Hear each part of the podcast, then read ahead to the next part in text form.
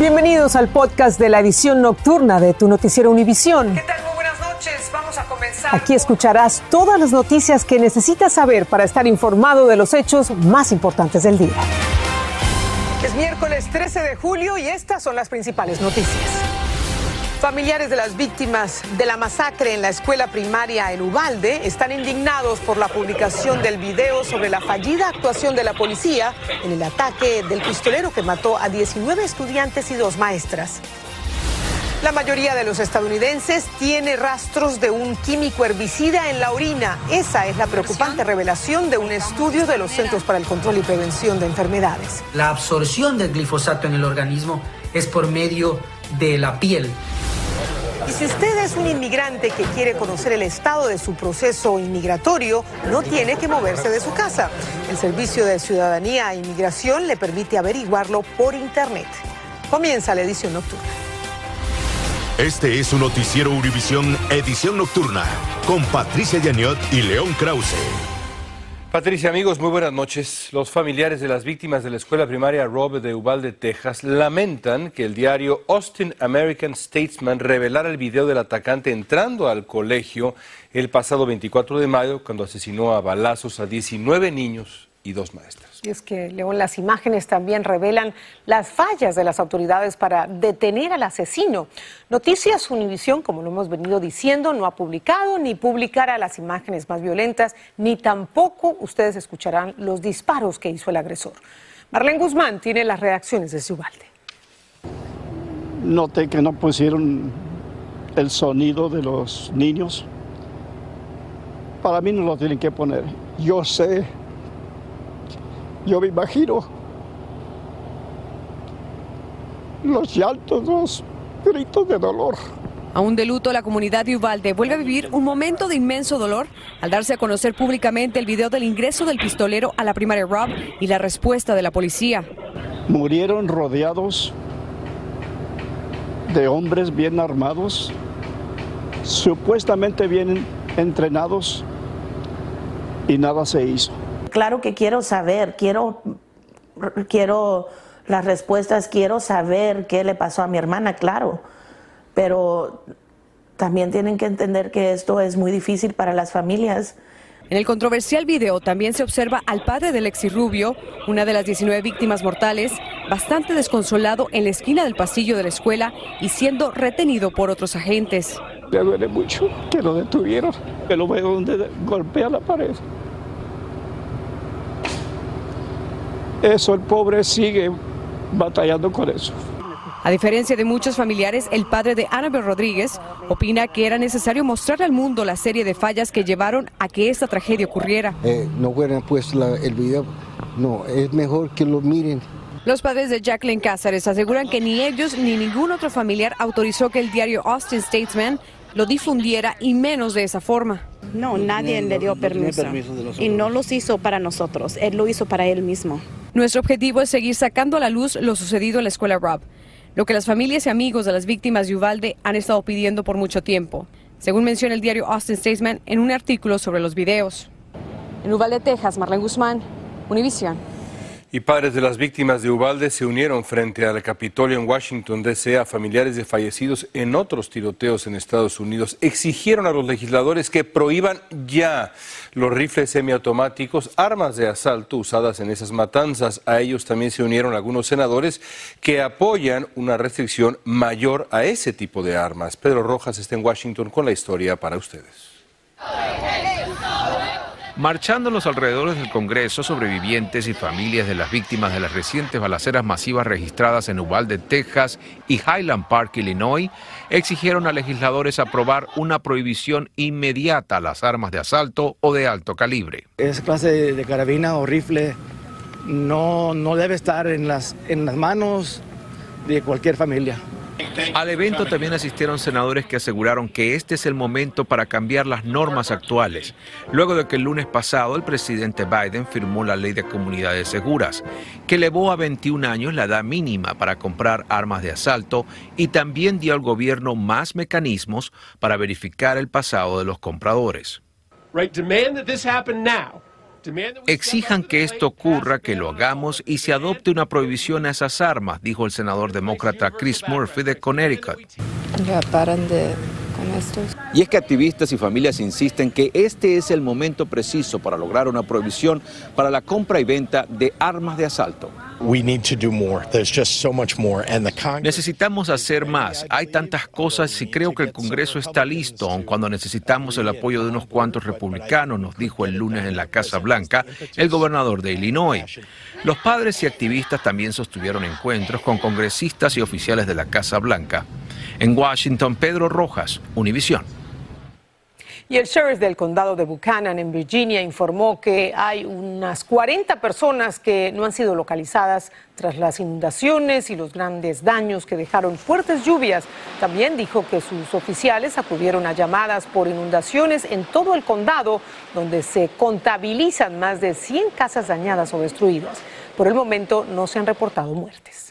Los Centros para el Control y Prevención de Enfermedades revelaron que la mayoría de los estadounidenses tienen rastros de un químico herbicida en la orina. Se trata del glifosato, el herbicida más utilizado en la agricultura en este país y el segundo más usado para el hogar y el jardín. Pero la pregunta clave es, ¿es dañino para la salud? Galo Arellano nos informa. Los Centros para el Control y la Prevención de Enfermedades recolectaron en Estados Unidos muestras de orina de niños y adultos entre 2013 y 2014. El análisis concluye que el 80% de las muestras tenían glifosato. El glifosato es el pesticida o herbicida más utilizado a nivel mundial para agricultura, para jardinería, para uso doméstico en nuestras casas, en los patios para eliminar la maleza. Seguramente usted se preguntará cómo ingresa el glifosato a su organismo. El estudio sugiere que el químico penetra en el suelo, se filtra en el agua y sus residuos permanecen en los cultivos. Así es como los humanos lo comemos y bebemos. Pues muy importante el uso de mascarilla, el uso de eh, eh, guantes y medidas de protección eh, para evitar el contacto directo con el glifosato, porque la mayoría de la absorción del glifosato en el organismo es por medio de la piel. Entonces es muy importante protegerse la piel para evitar un contacto directo con el glifosato. Lo preocupante es que los científicos que participaron en el estudio indican que los niños en Estados Unidos están expuestos regularmente a este herbicida que causa cáncer a través de los alimentos que comen prácticamente todos los días. Sin embargo, la Agencia de Protección Ambiental de Estados Unidos señaló que no respaldan las descripciones cancerogénico para los humanos. La alimentación es la principal vía de exposición y se han encontrado glifosatos en los cereales. Desde Miami, Florida, Galo Arellano, Univisión. Y con el aviso de que ha ocurrido un ataque nuclear, comienza un video publicado por la ciudad de Nueva York. Lo produjo el Departamento de Manejo de Emergencias de la ciudad con el fin de informar a los neoyorquinos sobre los pasos para mantenerse a salvo en caso de que ocurra una agresión de esta naturaleza. Desde Nueva York, Fabiola Galindo nos habla del video y tiene algunos consejos. El video es un anuncio de servicio público. Dura un minuto y medio. Muestra una desolada Nueva York y ha sido visto más de medio millón de veces. El presentador anuncia que un supuesto ataque nuclear ha llegado a la Gran Manzana. No me pregunten cómo, dice, pero el grande ha chocado. Agrega, ¿qué hacer ahora? Primer paso, métete adentro rápido. Tú, tus amigos, tu familia, vayan a un edificio alejado de las ventanas. Si tienes un sótano, recurre a él y si estabas afuera durante el ataque, báñate y quítate todo el polvo nuclear. Son palabras que no se escuchaban desde la Guerra Fría y que han dejado a muchos confundidos.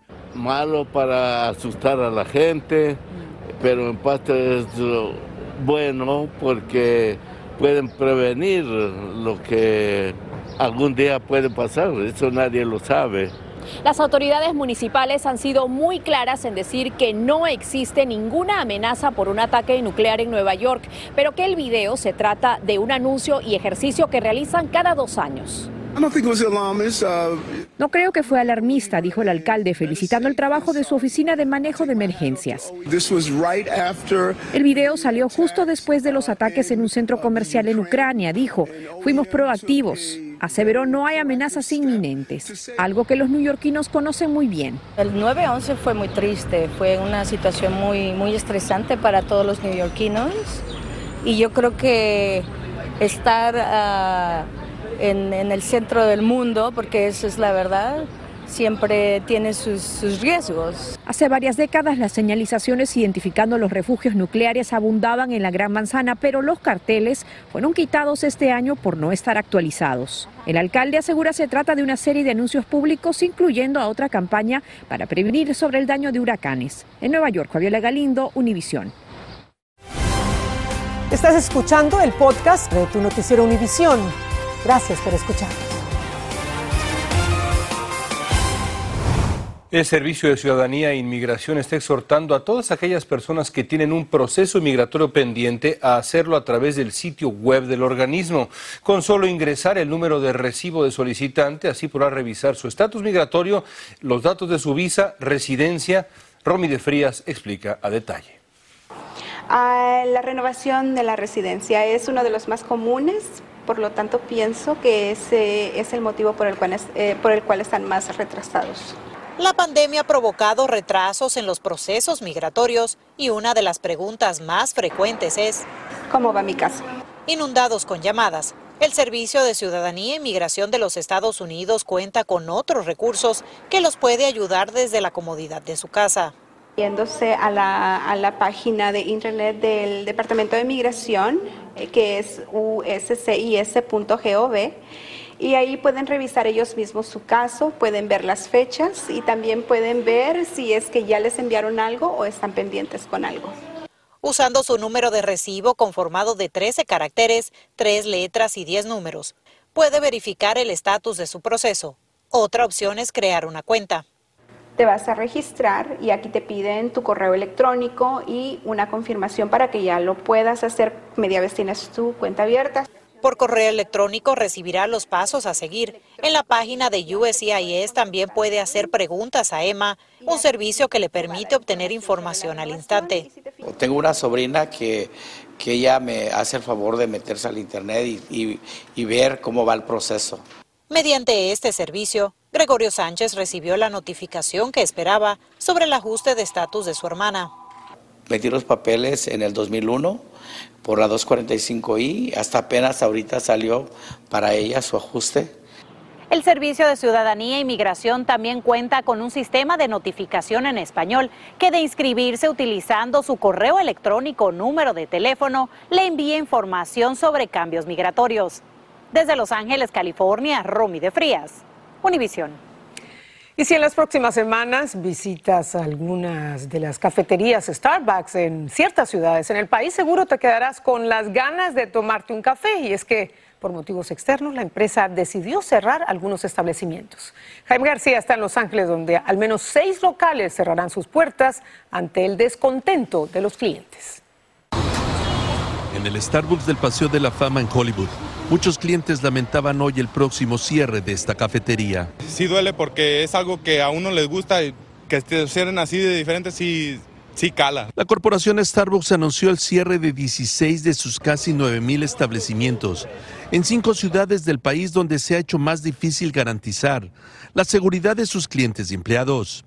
En una declaración escrita a un vocero de la popular cadena de cafeterías, señaló a Univision que la compañía está renovando su compromiso con la seguridad de sus tiendas. Pues está muy mal porque tienen que dar seguridad en vez de, buscar la solución fácil como cerrar las tiendas. Uh,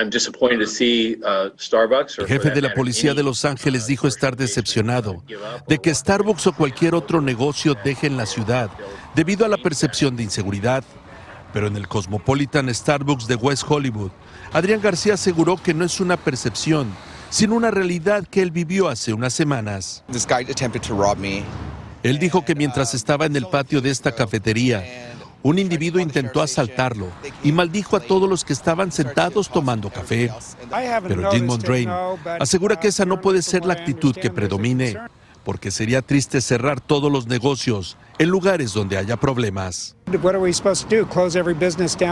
El cierre de estas 16 cafeterías está programado para el próximo 31 de julio y se nos asegura que ninguno de los empleados perderá su trabajo, ya que serán transferidos a áreas que son consideradas más seguras. En Los Ángeles, Jaime García, Univisión. Y también allá en California las autoridades dijeron que investigan si el gran incendio que arde desde la semana pasada y que amenaza todavía a los secuoyas gigantes en el Parque Nacional de Yosemite en California fue provocado por una persona. El Servicio Forestal afirmó que los más de mil bomberos que combaten ese incendio forestal han conseguido ya alejar las llamas de esos árboles milenarios.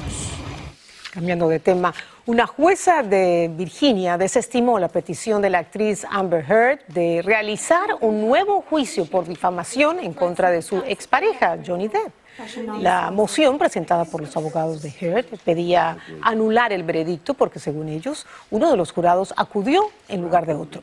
La jueza consideró que los abogados debieron haber presentado esta queja antes. En México, caos entre los migrantes que esperan por sus trámites en Tapachula, Chiapas. Varias personas de diferentes nacionalidades se enfrentaron y pasaron por encima de los límites de seguridad. Están exigiendo mayor compromiso con sus casos. Están desesperados. Sandra Argüelles tiene detalles desde la capital de México.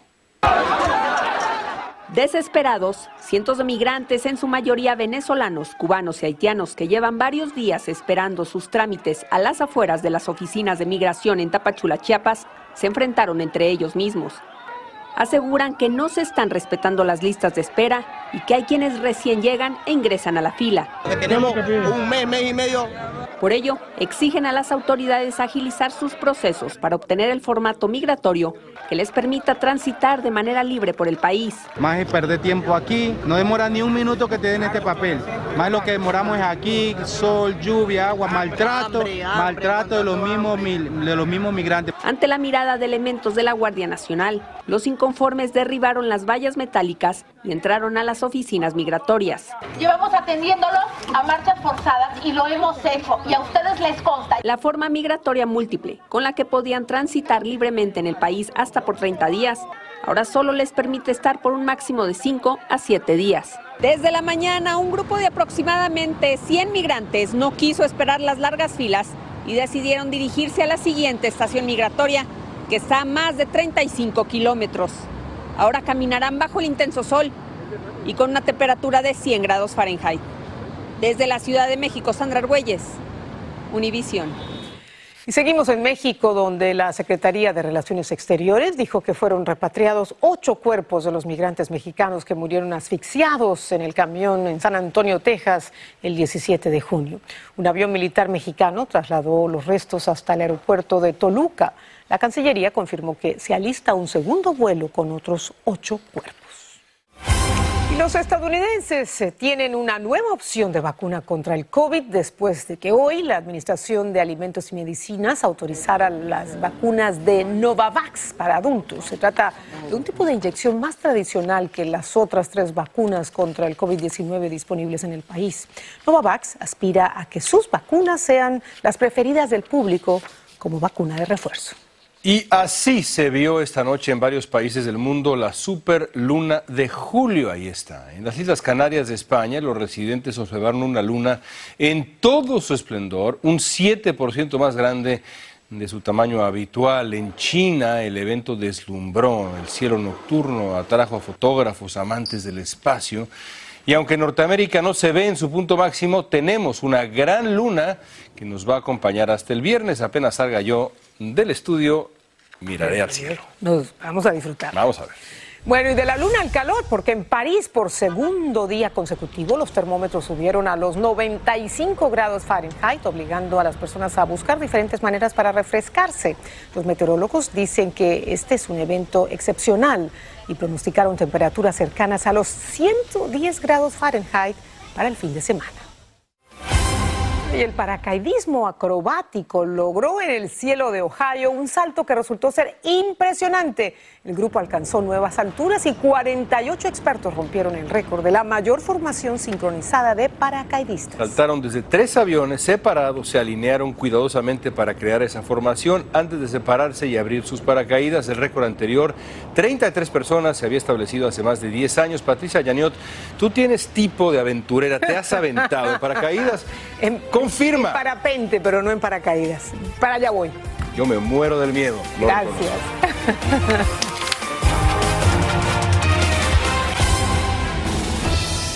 Así termina el episodio de hoy de Tu Noticiero Univisión. Gracias por escucharnos.